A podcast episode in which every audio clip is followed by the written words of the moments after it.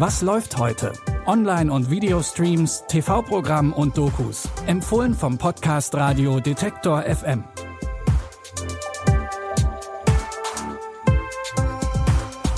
Hallo zusammen. Es ist Dienstag, der 14. Dezember und wir haben wieder drei neue Streaming-Tipps für euch.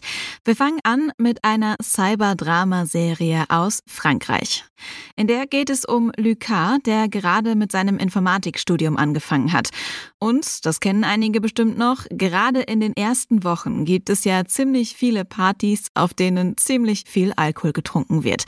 Und da kann es schon mal zu der ein oder anderen peinlichen Situation kommen. Und genau das passiert auch Lucas, der direkt zum Studienbeginn vor der ganzen Uni bloßgestellt wird. Ich heiße Lucas, Codename Lux. Sie haben eine Stunde, um die Bewegung seiner Ohren zu trennen.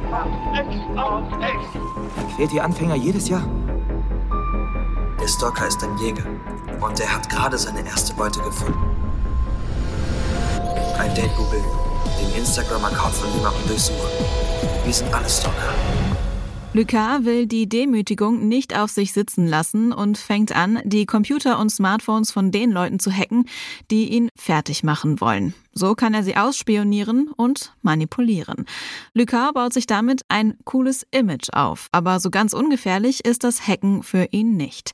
Die Cyberdrama-Serie Stalk läuft heute ab 21.40 Uhr zum Binge-Watchen auf One und ab morgen könnt ihr die Serie dann auch in der ARD-Mediathek streamen. Kommen wir zur ersten Doku für heute. Vor 30 Jahren ist die Sowjetunion zerfallen.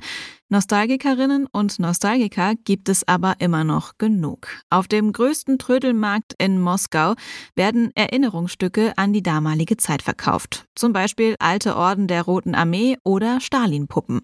Aber was bleibt wirklich von der Sowjetunion außer Kitsch und Trödel? Die Dokumentation Goodbye Sowjetunion macht eine Reise in die Vergangenheit und stellt persönliche Erinnerungsstücke in Kontrast zu Propagandafilmaufnahmen aus Archiven. Die Regisseurin Henrike Sander erzählt auch die Geschichte von ihren Eltern, die damals beide in der Sowjetunion studiert haben. Im August 1965 betreten meine Eltern zum ersten Mal sowjetischen Boden. An einem kalten Wintertag reihen sich auch meine Eltern in die lange Schlange der geduldig Wartenden am Lenin-Mausoleum ein. Ein Soldat verbietet meiner Mutter, die eisigen Hände in die Manteltaschen zu stecken. Hinter ihr behaupten ein paar Russinnen, sie hätten gehört, Lenin sei gar nicht mehr echt.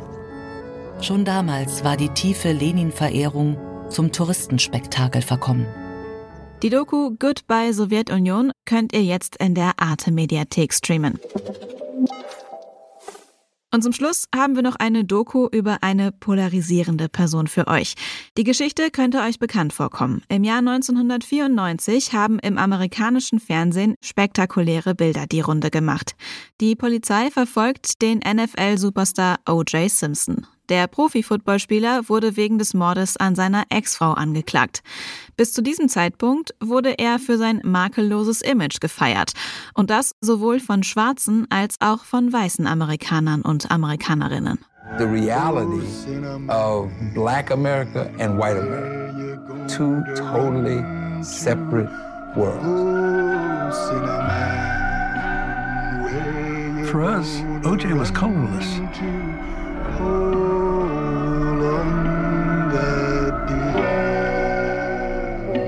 Of the people that we associated with looked at him as a black man.